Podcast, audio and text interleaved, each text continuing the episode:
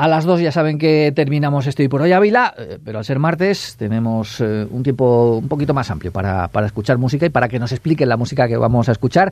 Hoy está con nosotros Oscar Arroyo. Oscar, muy buenas. Buenos y frescos días a todos. Sí, pues eh, frescos que van a durar toda la semana, así que mucha precaución.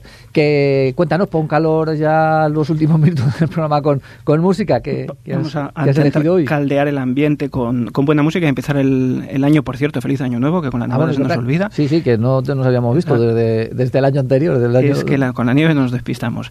El, el, vamos a empezar el año, como te digo, con, eh, con música de Mozart, música de piano de Mozart. Eh, eh, vuelvo regularmente al piano, es mi instrumento y además es que Mozart escribió mucha y muy buena música para piano y el otro día revisando, eh, revisando la música que hemos puesto en todas estas temporadas, me fijé que no habíamos escuchado aún sonatas para piano de Mozart, de las 18 sonatas que escribió el maestro Salzburgues para, para nuestro instrumento. Y vamos a escuchar algunos ejemplos que bien merecen la pena.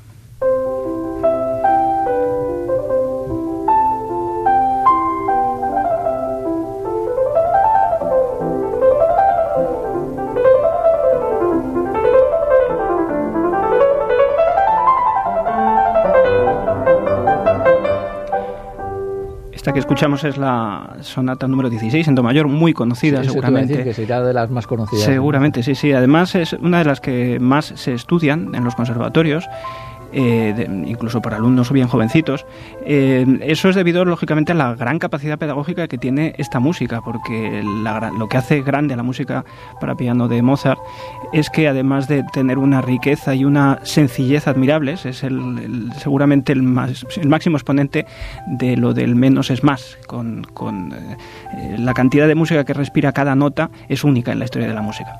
Eso es, lógicamente, el talento del genio, ¿no?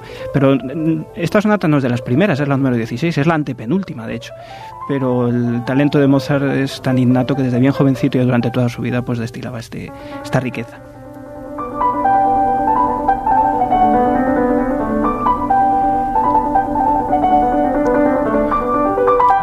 Escuchando la versión de, de Andras Shift. Vamos a escuchar mm, así un poco de, porque lo que se trata un poco es de despertar en nuestros oyentes, yo creo, el interés por, por esta música, por estas maravillosas sonatas.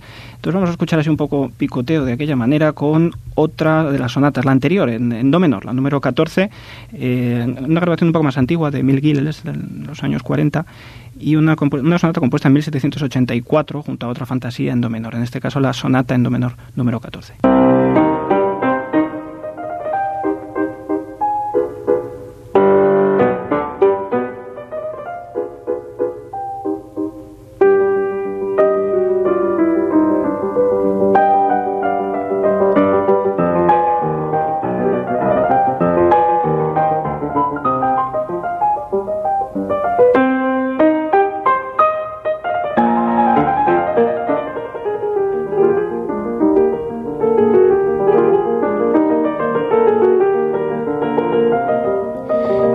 Quizá mucho más beethoveniana, ya de alguna manera también marca una, no un periodo de transición, pero sí un periodo de, madurez de Mozart hacia un clasicismo más avanzado que luego representaría a Beethoven con sus 32 sonatas, que es de alguna manera el, eje vertebrador del repertorio pianístico, las sonatas de, a través de Bach, las sonatas de Mozart, sonatas de Beethoven hasta el periodo romántico y moderno. Eh, vamos a escuchar un tercer ejemplo de sonatas, eh, quizá una de las más redondas, de las más acabadas de, todas, la, la, número 13 en si bemol mayor, que por cierto las obras de Mozart, creo que lo hemos comentado alguna vez, pero es bueno recordarlo, llevan, no llevan número de opus, esto de OP que aparece en, las, en los programas, en el caso de Mozart aparecen otras siglas, aparece KV, que esto es el, viene de Kegel Verzeichnis, que es el, catálogo o el directorio, digamos, Verzeichnis, que hizo Kegel. Kegel, que fue un, musicólogo del 19, que fue el que catalogó las obras. Pues este... Te iba a decir, hay que tener en cuenta que todo esto, eh, nombre o numeración que se da, eh, es posterior a los autores, no es que él pusiera KV o los autores cuando hacen su obra, o opus 13, no, que luego ya es la catalogación posterior la que da esa numeración y ese orden. Exactamente, eso es lo habitual, que algún musicólogo posterior, eh, experto en la obra, lo, catalogue. Eh, algunos como, como Mozart o Bach, Bach también aparece lo de BWV, que es Bach Verseinisch, que es el catálogo de las obras de Bach, ¿no? Eh, cada uno de los, de los catalogadores, en este caso este hombre, que se hizo famoso porque puso su nombre en el catálogo y entonces pues pasó a la historia gracias a Mozart, ¿no? Pero sí, son catalogaciones posteriores.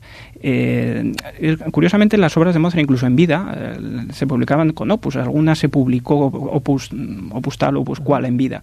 Pero como eran muy dispersas las ediciones, luego ya el catalogador posterior pues las reunió con otra numeración por eso a veces nos encontramos diferentes numeraciones, pero en el caso de Mozart la que ha pasado a la historia y que es la referencia es que o hay una numeración eh, estandarizada, digámoslo así, o si no, eh, hoy Oscar puede estar hablando de la número 13 y en otro en otro catálogo puede aparecer como la número 15, con lo que ya está el lío. Exactamente, seguramente si viene un musicólogo aquí al micro nos haría una disertación de horas sobre la importancia de la catalogación.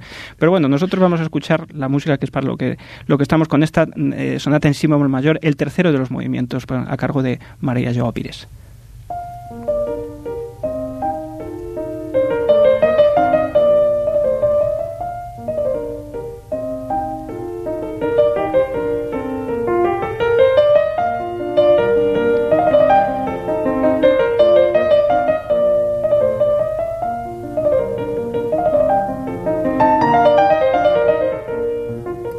Este caso escrita en forma de rondó. Un rondó es un, eh, nace como danza, pero en las sonatas del clasicismo es una, estructura formal que lo que hace es utilizar un tema recurrente, una especie de estribillo, y alternado con diferentes, diferentes otras músicas. ¿no? Y este, este, en este caso especialmente inspirado, como digo.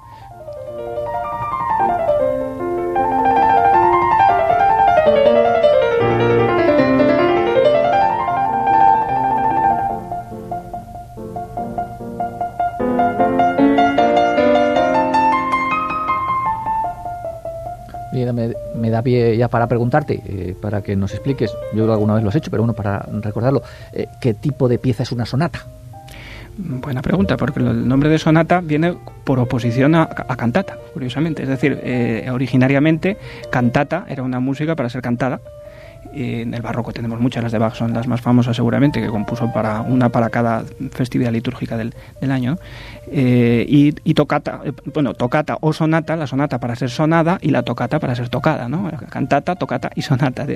esos nombres italianos son los que de alguna manera ilustran el origen de la palabra. Lógicamente, a partir de ahí, en, a lo largo del barroco, en el clasicismo, todo eso se estiliza, de la misma manera que las danzas dejan de serlo y pasan a ser mm, música puramente instrumental para, para deleite, sin necesariamente ponerse a bailar con ella. Pero el origen es ese y, la sonata gozó de ese, de ese de ese prestigio, de esa reputación durante tantísimos años, seguramente porque ofrecía, era un, género que le permitía al compositor, eh, mediante una estructura ya marcada, eh, expandir su imaginación dentro de unos límites cómodos y suficientemente amplios. Por eso seguramente de ahí el éxito de las sonatas que empezaron en el barroco y se prolongan hasta nuestros días. Porque son piezas más o menos de qué duración. Depende. Hay sonatas, en el caso de las sonatas clásicas suelen ser en varios movimientos y las de Mozart pueden durar en total unos 15-20 minutos no son muy extensas, pero hay sonatas de Beethoven de una hora y, hoy día hay sonatas incluso de, un solo movimiento que duran, pueden durar un par de horas. Quiero decir que depende, es muy variable. Vamos a escuchar la que, el arranque de la que quizás para mí es la mejor de las sonatas de Mozart, de, estas 18 sonatas, la que está en la menor, que es el 310. Además, una grabación de, de Claudio Arrau eh, una sonata que Mozart escribió con 22 años, pero que tiene una inspiración, una madurez y unos elementos tan especiales y que tan diferenciales que el público lo va a escuchar inmediatamente.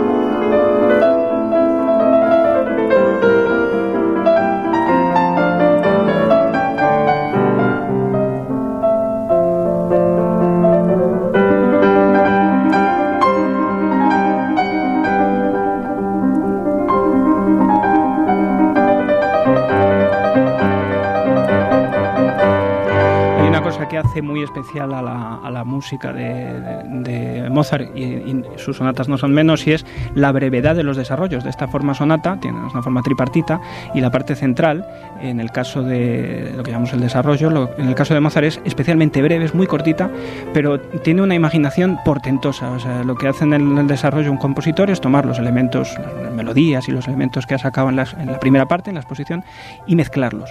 Pero Mozart lo hace con una, con una maestría, con un talento y con una sencillez absolutamente sobrecogedores y con una naturalidad, que es lo que llama sobre todo la, la atención de esta música de Mozart.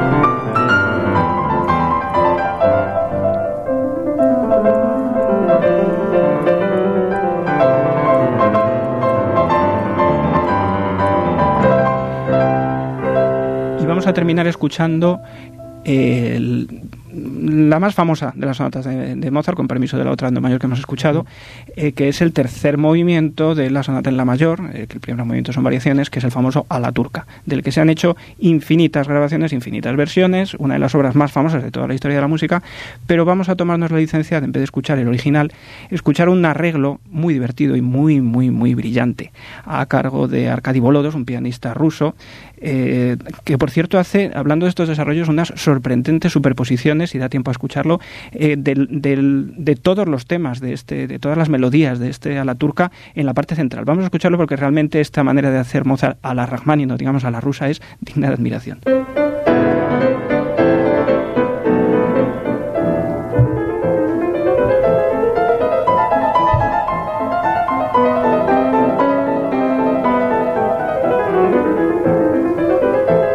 Nos da tiempo a escucharla entera aquí en antena, en el podcast la van a poder escuchar entera, ¿eh? no hay ningún problema. Perfecto, es que merece la pena porque realmente es asombroso el talento de este hombre.